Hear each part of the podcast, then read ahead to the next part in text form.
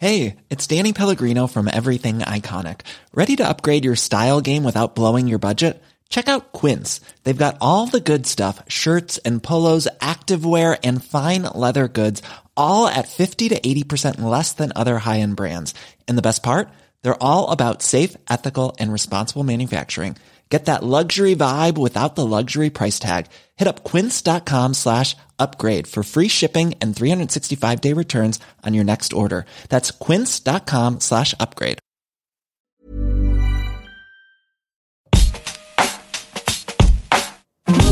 Alto Parlante, tu podcast de política. Te decimos las cosas como son. Al micrófono Pablo Marín y Arturo Aramburu. Comenzamos. Arrancamos en este segundo capítulo de la segunda temporada de Alto Parlante, hoy jueves 27 de agosto del 2020. Llevamos 240 días y solo nos faltan 126 para que acabe el año. Es año bisiesto. Ah, pensé que ibas a decir para que acabe la pandemia, güey. Pues ojalá, ojalá que menos, ¿o qué? De hecho, vamos a hablar un poquito de eso el día de hoy porque el tema de las vacunas quizá podrían marcar el, el final de la Y pandemia. antes de eso, mi nombre es Pablo Marín, estoy con Arturo Aramburu, iniciando en este su programa de política favorito y tenemos muchas noticias, hay cosas bien interesantes, pero antes de eso, me gustaría hacer una petición y una invitación a los que nos están escuchando en casa, porque el programa pasado platicábamos que millones de niños están regresando a clases y con esto se enfrentan una cantidad de obstáculos en su proceso de aprendizaje. Lo están viendo en televisión, en cadena nacional, pero muchísimos de estos niños no tienen acceso a una computadora, a una tableta o a un celular. Y yo estoy seguro que si tú nos estás viendo, nos estás escuchando, ya sea en YouTube, en Spotify, en Apple Podcast, seguramente es porque tienes acceso a cualquiera de estos dispositivos y muy probablemente tengas por ahí algún celular, tableta o computadora que ya no estés usando. El reto acá sería invitarlos a ustedes a que busquen en sus cosas y busques a una persona que pueda necesitarlo. Si no se lo quieres regalar, préstaselo. Déjaselo un tiempo, véndeselo a un precio súper, súper, súper accesible para que realmente no se merme este tipo de cosas. Los ciudadanos hoy necesitamos empujar para que la mediocridad de este país, la pobreza, la injusticia, el hambre, la corrupción se solucione con educación. Y hoy Claro. estos niños están viéndose sumamente afectados. Si puedes y está en tus posibilidades, por favor, hazlo y tagueanos por ahí que nos encantará darle visibilidad a esos actos de, de amor. Sí, no- normalmente, y, y creo que hablo por muchos, los que opinamos que la educación puede- es la solución a muchos de Sin nuestros duda. problemas.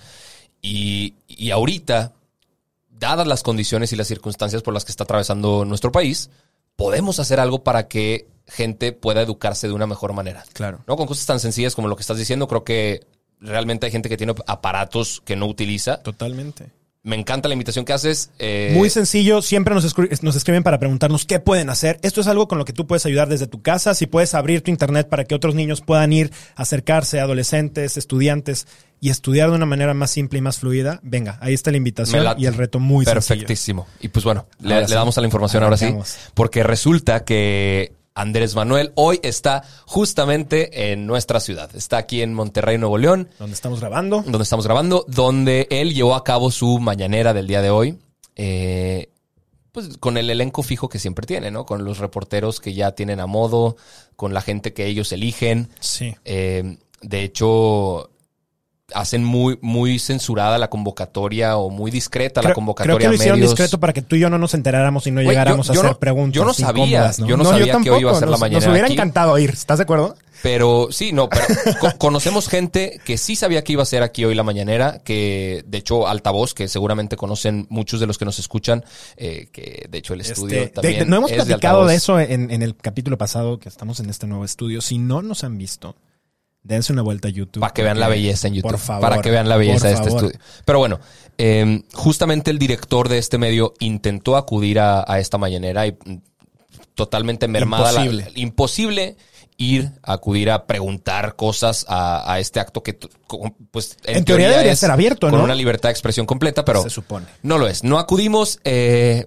pero bueno. Eh, ya hablaremos de, de las mañaneras en otro tema porque completamente Es todo eh, un tema. todo un tema y hay muchísimo que discutir sobre eso. Pero lo que sí dijo Andrés Manuel en la mañanera el día de hoy es que ojalá el caso de México al final sea como una vacuna de la economía y ojalá pueda patentar la vacuna económica sobre lo que se hizo en México y que sea un caso de éxito que se pueda replicar alrededor del mundo. No sé qué carajos está O hablando sea, ese cabrón. de- del, será de cancelar un aeropuerto que nos costó cientos de millones de pesos. Sobre cómo no vender un avión presidencial y tenerlo en un hangar costándole millones sobre de estar pesos. construyendo un aeropuerto que no se sabe el avance sobre, además. sobre una pérdida que se acaba de revelar del 18.7% de caída del Producto Interno Bruto en el segundo trimestre del 2020. ¿Es esa la vacuna que queremos económica para Latinoamérica o es esa la pandemia que más bien llegó a este país? Yo no sé. Es, es El- un virus. Ayer platicábamos con unos amigos músicos, no tiene nada que ver en política, pero les encanta también el tema. Y justo decían, es que creo que la pandemia de este país llegó antes y llegó justamente El virus llegó las en el elecciones. 2018. ¡Sas! Duro. Sí, está, está muy duro. Su opinión eh, de, de- de- de estos cuates con los que hablábamos, quizá algunos otros puedan diferir al respecto. Un saludo. Pero eh, se me vino a la cabeza hablar un poco sobre las verdaderas vacunas que sí están sucediendo allá afuera. No la vacuna que este sí güey nos tiene en su cabeza. Pero ha habido confusión sobre las vacunas que se están desarrollando alrededor del mundo eh, para poder combatir este, e- este virus y que quizá cuando la primera vacuna sea exitosa, que concluya la fase 3 de pruebas y pueda salir a la venta alrededor del planeta, va a cambiar las cosas Total. va a cambiar las cosas y nos va a permitir regresar paulatinamente de una manera más acelerada al modo de vida que teníamos el año pasado, ¿no? Y Que además- antes de que esto Que sucediera. hay muchísima desinformación, ¿no? Donde luego las personas no quieren ponerse la vacuna por una serie de mal información que está fluyendo en las redes sociales. Platícanos un poquito sobre eso. Puede haber vacunas que sí pueden ser peligrosas, e- especialmente en esta coyuntura de, pues tienen que desarrollar la vacuna, la vacuna en chinga. Y no sabes con qué medidas se puede hacer o, o- o cuáles no, porque ya es un juego político. Vamos a hablar primero de lo que está sucediendo en México. El pasado 13 de agosto se dio a conocer que la Fundación Slim llegó a un acuerdo con AstraZeneca Sí. y la Universidad de Oxford para que Latinoamérica tenga acceso a toda, a toda la producción de esta vacuna. Van a ser 250 millones de- de dosis en, en una planta en Argentina y la van a envasar en la planta de Liomonte aquí en México. Eh, el acuerdo funciona de la siguiente manera. La inversión en investigación la pone AstraZeneca y la Universidad de Oxford y la, la inversión de producción la pone la Fundación Carlos Slim y los gobiernos que quieran participar. Se está haciendo Bien. la invitación a estos gobiernos de, de Latinoamérica. México ya dijo que va, va a poner 25 mil millones de pesos. Eh, pero esta no es la única vacuna que se está desarrollando en el planeta. Primero, explicarles cómo funciona muy rápidamente, porque no, no sé un carajo ese tema, pero lo que puedo investigar si se los puedo comunicar. Cómo funciona el tema de las vacunas. Tienen que pasar, pasar cuatro fases. La fase preclínica, la fase 1, la fase 2 y la fase 3. Bien. Ninguna de ellas todavía ha concluido la fase 3. ¿Ok? Eh, todas tienen que ver con qué tan tolerantes son los humanos y a cuántos se les aplica y ver que no pasen cosas malas, ¿no? Catastróficas. Ahora, desde que Rusia dijo que esos güeyes ya tenían la, la vacuna Sputnik 5, Ajá. eh, se, se generó muchísima el mundo controversia. empezó, claro, a decir, ¿qué está pasando? Porque obviamente, además, es como la carrera espacial, ¿no? Todos quieren ser los primeros Haz en tenerla, cuenta. quieren ser los más certeros, los más exitosos. Hoy en la mañana ve- veía, seguramente vas a hablar de eso, que en China están diciendo que desde junio están aplicando vacunas. Sí. No, eh, eh, Y, digo, hay muchísima desinformación. Dime, en, en Moderna, Italia están no- también sacando una. Quizá no podemos saber si sí o si no. No, es O muy sea, difícil saberlo. Quizá no saben, por ejemplo, eh, Putin dijo que hasta su hija ya se puso una dosis de la vacuna Sputnik 5 Imagínate. porque están tan seguros de su eficacia. En este momento, y lo hablábamos el programa pasado, más allá de ser un juego médico, que sí lo es, porque imagínate los, los güeyes que logren desarrollar la vacuna que termine con esta pandemia en el mundo, premio Nobel, güey. Eh, Claro. Este so- sería un hito De medicina y de economía, güey, porque reactivaría este mundo completamente, ¿no? Exactamente. Entonces, todos los países están eh, metiéndole muchísima galleta, muchísimo esfuerzo a ser los que la desarrollen, porque serían mundialmente reconocidos el laboratorio que la desarrolle y el país que lo haga va a poder ponerse una medallita de que su sistema político está funcionando. A ver, algo que definitivamente hay que reconocer, algo está haciendo diferente China, que llevan cuatro mil y feria de muertos. En un país Sí. que es el más poblado del mundo, que tiene más de 10 veces la, la población de nuestro país. O sea, algo están haciendo bien. No sé si sea una vacuna. Hay también un tema donde el resto del mundo no habla su idioma. Y esa es la realidad. Y a- esa barrera cultural les permite hacer cosas donde el resto del mundo no les entiende. Y, y, y bueno, hay, hay todo Claro. un tema eh, alrededor Una- de eso. ¿no? una de sus Y vacunas teorías es- conspiratorias que no vamos a entrar. Una de sus vacunas es la que ya está por concluir la, última fase, es la de Sinovac Biotech. También está la de Oxford y la de Moderna, que está haciendo en Estados Unidos. Eh, que son las tres que van más adelantadas. Ya veremos qué pasa. Para, nada más para dar un disclaimer a la gente que nos está escuchando. Se espera que hasta abril del próximo año tú, que estás escuchando esto, vas a poder aplicarte una de estas vacunas. Y yo lo platicaba el otro día contigo. Nuestra responsabilidad como jóvenes sanos debería ser permitir que la población en, Más vulnerable. en riesgo Claro. sea la primera que se lo aplique. Sí. Y además, otro mensaje que creo que también es muy importante dejar claro es las vacunas que se liberen en el país van a ser seguras, ¿no? O sea, más allá de Pues o sea, confiemos, pero es que yo creo que no nos queda de otra más que confiar. Decir que no es seguro ponerse vacunas me parece peligrosísimo ante una situación así de crítica en donde lo que podemos estar haciendo es desinformar. Pero sí creo que es una duda válida. Sin duda, pero O sea, creo la, que es- la COFEPRIS en México sirve para nada. ese es todo un tema a analizar. Y si ellos van a ser los que van a tener que certificar que la vacuna sirve, junto con laboratorios que tienen un renombre y una trayectoria, junto con fundaciones y asociaciones sí, la, que están, creo que la sea, FDA también tiene que dar su Yo creo que ahí. confiemos en, en que el mundo está poniendo atención en esto y eh, busquemos que realmente se atienda este problema porque de otra manera no vamos a salir. Pero así van las cosas en la vacuna. Fíjate que hay otro tipo de temas en donde resulta que pareciera que tenemos una caja china, ¿no? Si el sacar una serie de bombas de humo para distraer. Ahora Andrés Cortinas Manuel, de humo. cortima- cortinas de humo y bombas de humo y todo lo que sea, ¿no? Eh, Andrés Manuel sacó eh, que quiere hacer una consulta popular para llevar a los presidentes a juicio. Y obviamente esto empezó a destapar una serie de, de- de dimes y diretes de si, si debía hacerlo o no. Eh, hoy el Universal publica una encuesta en donde le preguntó, si- la metodología realmente ni siquiera es, es que sea del todo válida, pero pregunta quiénes de los presidentes. Fue telefónica, ¿no? Fue vía telefónica, eh, en fin, o sea, esas es simplemente encuestas, preguntar claro. esas encuestas, Sí. ¿no? Pero le preguntaron a la gente a quién de los exmandatarios quisieran ver investigado. En número uno está. Enrique Peña Nieto con 89.4%. Segundo lugar, Carlos Salinas de Gortaris con 88.5%, solo abajito de Enrique Peña Nieto. Después está Felipe Calderón con 82.1%, Vicente Fox con 78% y Ernesto Cedillo con 74.3%. A todos los quisiéramos ver ahí. Pero creo que ese no es el tema. O sea, aquí está esta cortina de humo pareciera que es un interés de mostrarse capaz de generar justicia Claro. Solamente para distraer, uno, el tema incómodo del el hermano Pío.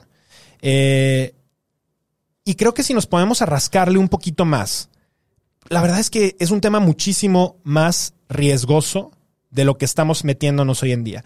Uno, eh, Morena impulsó en 2019 que no se pudiera, y específicamente dice, no podrá ser objeto de consulta popular la restricción de derechos humanos Sí. reconocidos por la Constitución y por los tratados internacionales. Es decir, es imposible que se pueda utilizar una encuesta de este tipo para fines como Sí, sí, llevar a un presidente a quitarle la libertad.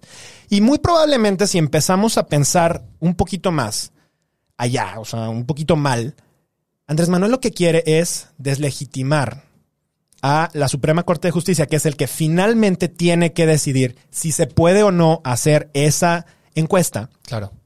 para que la Suprema Corte termine Porque- diciendo no se puede hacer y entonces Andrés Manuel decir la Suprema Corte no quiere Sí. dar a conocer lo que los presidentes en este país están, han hecho, ¿no? Y, y- y es un tema relevante ahorita porque me parece, a ver si tú tienes el dato por ahí, que esta solicitud a la Suprema Corte, de cierta manera, se tiene que hacer ya, ¿no? O sea, La- tiene- ya la hizo Morena y el Partido del Trabajo, quienes tienen ya mayoría para eso. Entonces, ellos estaban proponiendo que se hiciera originalmente el día de la elección. Imagínate qué locura, eh, qué confusión y qué estupidez. Qué estúpido. Ahorita están diciendo, ya el presidente dijo que no, que sería para el primer fin de semana, el primer domingo de agosto, lo cual creo que sigue siendo una Un mes, estupidez un mes después de la de, elección. de la elección. Eh, la realidad aquí es que tenemos que ser bien, bien francos con esto. Los ciudadanos no somos expertos en justicia. Los ciudadanos no sabemos de leyes. no, Mira, somos, no somos expertos en nada. normalmente. Pues no, O sea, la- normalmente La, mayoría no. de la ciudadanía no es experta en nada. Total. O sea, a ver, no sabemos ni siquiera diferenciar entre lo que está bien o lo que está mal. El otro día, te pongo un ejemplo muy burdo y muy, muy simple. En un grupo de WhatsApp, un grupo de amigos, eh, uno de ellos pone, oye, eh, alguien tiene el contacto del director del Seguro Social porque mi abuelita está muy mal y no la quieren atender. Y inmediatamente lo que pasa en mi mente es, Dios mío, este tipo no sabe que eso es un acto de corrupción. Sí. Entonces yo le escribo por aparte, le digo, mira, yo sé que tu abuelita está mal, yo sé que la quieres salvar, pero lo que estás haciendo se llama tráfico de influencias. Y el tráfico de influencias es una manera de corrupción. ¿Y por qué lo pongo acá en el ejemplo? Porque la gente ni siquiera lo sabe. No lo está haciendo por hacer un mal, está haciéndolo por salvar a su abuelita. Pero el que él tenga una posición O- privilegiada le permite negarle el espacio a alguien más que no va a ser tratado a tiempo y que probablemente puede morir o sufrir eh, en el camino. Entonces, si no somos capaces de identificar cosas así de chiquitas y de, de simples, ¿qué vamos a estar opinando de un aeropuerto? ¿Qué vamos a estar opinando de que si un presidente o expresidente fue fraudulento o no? Digo, a mí me parece un riesgo grandísimo Sí. que no podemos caer. Y mucho hemos hablado también sobre cómo la, la corrupción ya se vuelve un tema cultural, Claro. donde deja tú que no, no, no, no lo vean con mala intención. Se normaliza esa mala intención Exacto. y ya no es vista como mala. Claro. Se hace tan común que aunque sepas muy en el fondo que algo está mal, te permites hacerlo. Sí. Porque sabes que los demás también lo hacen. ¿Sabes qué? Por ejemplo, en los supermercados ponen las cámaras no tanto porque la gente, por ver quién está robando, sino porque el saber que alguien te está viendo inhibe que la gente se le antoje robar. Claro. O sea, Quizá ni hay cámara, va atrás del quizá ni siquiera hay ponen, quien güey. esté revisando, la- quizá ni siquiera se graba. Y digo, ojalá que sí, no- aún así no lo hagan, pero la realidad es eso, o sea, nos comportamos muy diferente si estamos siendo observados, si, sa- si sabemos que se nos va a sancionar, si sabemos que se nos va a castigar, Claro. contra si creemos que no va a suceder. Y en un país en donde el Estado de Derecho es nulo, en donde no se persigue, en donde pareciera que si el presidente quiere y se le antoja convocar a que la gente diga si cree que es buena idea, se tiene que hacer un... A ver, carajo, si tienes los elementos, si tienes las pruebas, si realmente hay manera de comprobar los delitos, que se vayan a la pinche cárcel. Sí. ¿Qué estamos jugándole a que si la gente decide o no? O sea, en este país la, la, la ley tiene que ser respetada, sea el presidente o sea el expresidente que Para sea, todos. o sea quien sea. Yo, yo la bronca que veo aquí con el tema de la consulta es que, y adelantándonos un poco a lo que va a suceder. Claro, hay que pensar mal en La. Suprema Corte va a decir que no pueden hacer la, la encuesta, que no pueden hacer porque la consulta. legalmente no se puede. Porque legalmente, constitucionalmente no se puede. Lo que Andrés Manuel va a hacer es decir, la Suprema Corte está en contra de la cuarta transformación. Eh, Y de lo que los son ciudadanos enemigos y el pueblo el claro. 70% del pueblo me apoya, que justo sacó un video diciendo eh, esa estupidez. Sí. Si el 70% del pueblo lo apoyara, por lo menos yo hubiera vendido el 70% de los boletitos de la Del avión. no rifa del no avión, güey. Inmediatamente abajo de ese tweet, Van Pipe, que es un tuitero, hizo una encuesta en donde el 93% estaba en desacuerdo. en fin. Que puede haber sesgo, pero claro, bueno. siempre. Eh, entonces Andrés Manuel va a deslegitimar a la Suprema Corte de Justicia. Van a hacer su consulta porque sí, por sus huevos, porque así lo hicieron con el, el- la- el aeropuerto, porque así lo hicieron con la refinería, porque así lo hicieron con sus programas sociales. Van a hacer la consulta en mesas posicionadas en los lugares donde más les conviene, en los municipios donde tienen más votantes. Eh, Con cualquier cantidad de trucos. lo van a hacer mañas. pagado con dinero que quién sabe de dónde viene. Van a hacer su consulta y el resultado que salga de esa consulta pedorra mal hecha, con preguntas amañadas y a modo, Será la bandera. será la verdad absoluta y se va a tener que hacer. Sí. Sí, sí, sí. No veo el punto de simular que te importa la manera legal en la que lo hagas, si de cualquier manera lo vas a hacer como se te antoje, con los lineamientos que tú te pongas y como al resto de tu rebaño le parezca bien, porque tú eres el pastor que no puede ser contradi- Yo, yo creo que sí, yo creo que sí ves bien el punto. Y el punto es muy claro, y justo lo, lo, lo dijiste entre líneas. El punto acá es deslegitimar a la Suprema Corte de Justicia de la Nación. Andrés Manuel hoy tiene poder sobre el Poder Ejecutivo y sabe que tiene completo poder sobre el Poder eh, eh, Legislativo, sobre el que no es sobre el Poder Judicial. ¿Y qué es lo que está buscando? Sí, lo mismo que está haciendo con el resto de sus opositores, deslegitimarlos, hacerlos quedar mal, decir que son más malos que él para que entonces el pueblo, la gente, la sociedad los quiera castigar y si él se subleva en contra de ellos, esté justificado. E- Eso es lo que a mí me parece peligroso en un país en donde en teoría tenemos tres poderes que son independientes, dos de ellos evidentemente no lo son, y otra vez, y no nos vamos a cansar de decirlo, 2021 son elecciones federales, y 2021 se define si la Cámara de Diputados sigue siendo controlada por Morena Sí. o no. Y ahí es donde vamos a empezar a ver cómo las cosas o siguen funcionando o se van cayendo o qué es lo que va a pasar. Y recordatorio a todos los que están escuchando esto, acuérdense que siempre se puede estar peor, ¿eh? Cuando piensas que estás tocando fondo, siempre se puede estar peor. Si piensas que por la pandemia el 2020 ha sido el peor año en tu vida, en la historia de México, el 2021 puede ser inclusive peor. Sí. Y el 22 aún más. Sí. Y tenemos que estar bien conscientes que si hoy tienes posibilidades de hacer tu parte, de avanzar, de continuar, hazlo. No sabes el día de mañana cómo van a estar las condiciones, así que pensemos que este es el mejor año que tenemos Sí, enfrente. Porque si hacemos un, un recuento de los daños, en todos lados han metido sus manos estos güeyes. Sí. En Sí, todos sí, sí. lados. Si el. Poder Judicial es lo poco que aún no tocan, si el Instituto Nacional Electoral es de lo poco que aún no tocan, Y ya lo intentaron manosear, y, pero bueno, afortunadamente creo que hubo visibilidad para que eso no terminara pasando. es nuestra obligación, ya no, no es un derecho, es nuestra obligación defender Sí, estas instituciones autónomas que tienen que permanecer autónomas. sí, Porque si no, sí nos carga el payaso, sí. Es de lo poquito que todavía no perdemos. Y ahorita, ahorita que dijiste que en México, lamentablemente, actuamos de mejor manera si se nos, si se nos observa a, a que si no. Traigo una, una nota por aquí Sí. que, que me parece que justo da ¿Qué? en ese clavito. Rocío Nale. Rocío Nale, eh, hemos hablado de ella varias veces en el, en el programa, La secretaria de Energía. que ha hecho un par de errores, ha trastabillado, eh, ha resbalado ridículamente en frente de jeques árabes. Nacional e eh, internacionalmente. Ridículo internacional. Pues resulta que su compadrito, director de Grupo Huerta Madre, que se llama Arturo Quintanilla Hayek, acaba de ser eh, premiado. Pero ¿cómo sabemos que es su así, compadrito? Porque ella lo dijo. Ah, literal. Ella lo dijo públicamente. Es más, aquí tengo sus palabras. Dijo, textualmente reconozco, reconozco que es mi compadre. Esto fue en enero de 2018. Reconozco que es mi compadre, pero eso no tiene que influir.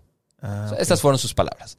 Pues su compadre, que no tendría que tener ninguna injerencia en, en- en- en temas relacionados a la Secretaría de Energía, acaba de recibir un contrato por 4.968 millones de No pesos puede ser.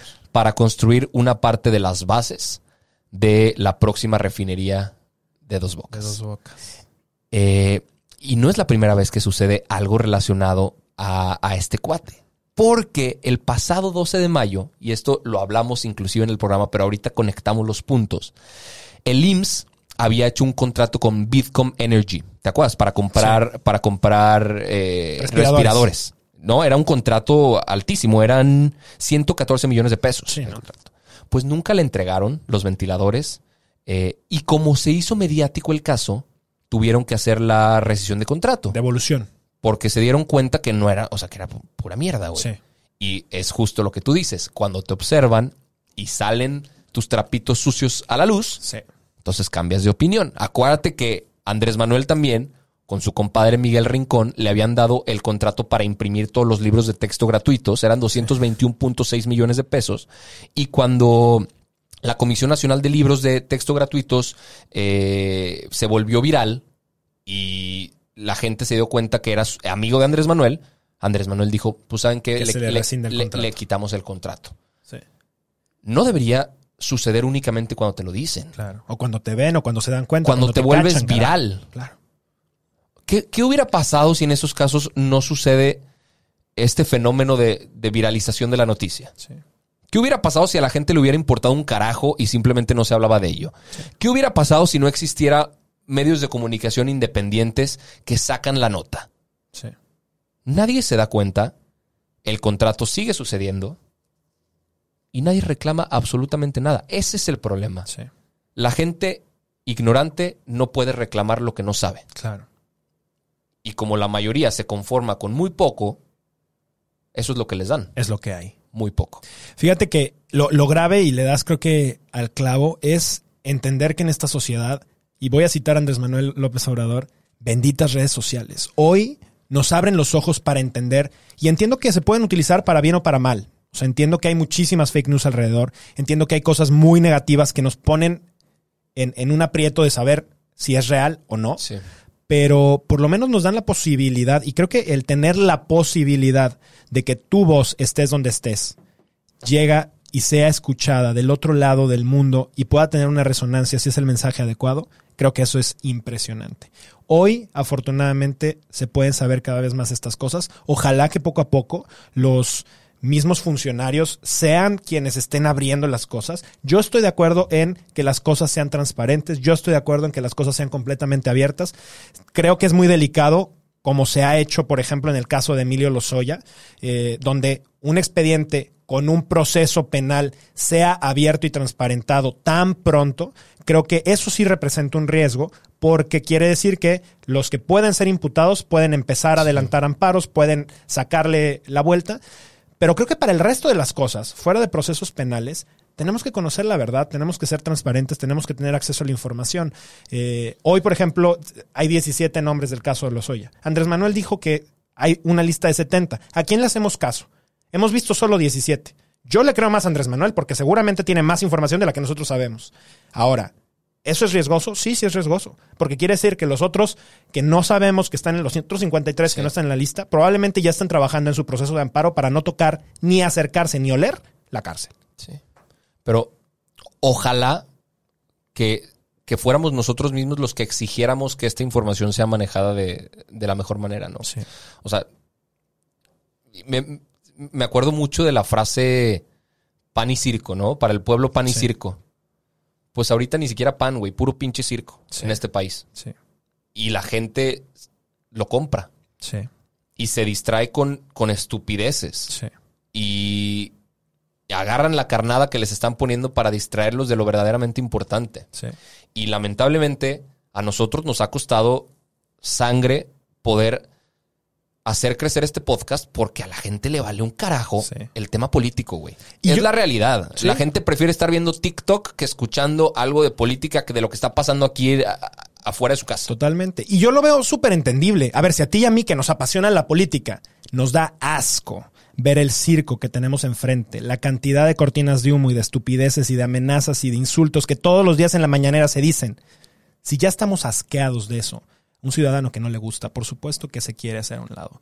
Pero ojo, y esto lo vamos a seguir diciendo, el que tú no te quieras meter en política no quiere decir que la política no se vaya a meter contigo el día de mañana. Y si tú eliges no meterte, pues solamente abstente a las consecuencias de esto. De dejárselo a los que les vale un- una mierda, güey. Qué terrible. Pero bueno, Venga. Altoparlante va a seguir estando, va a seguir eh, transmitiendo para ustedes. Lunes a y pesar de jueves. todo. Lunes y jueves, bueno, si nos censuran, no, pero lunes y jueves vamos a estar llevándoles un programa con información nueva, con información fresca, con análisis, con invitados, con entrevistas, con datos. Con todo lo mejor que podamos desde nuestro corazón Y con lo que- todo lo sus que casas. necesitan. Y venga, muchísimas gracias y hasta la próxima. Bye. Esto es todo por hoy, pero sin llorar. Estaremos de vuelta cada lunes y jueves en todas las plataformas. Si crees que alguien necesita entender las cosas como son, compártele este capítulo. Nos vemos. Selling a little or a lot? Shopify helps you do your thing however you cha-ching. Shopify is the global commerce platform that helps you sell at every stage of your business. From the launch your online shop stage to the first real life store stage, all the way to the did we just hit a million orders stage. Shopify is there to help you grow. Shopify helps you turn browsers into buyers with the internet's best converting checkout. 36% better on average compared to other leading commerce platforms because businesses that grow grow with Shopify. Get a $1 per month trial period at shopify.com/work. shopify.com/work.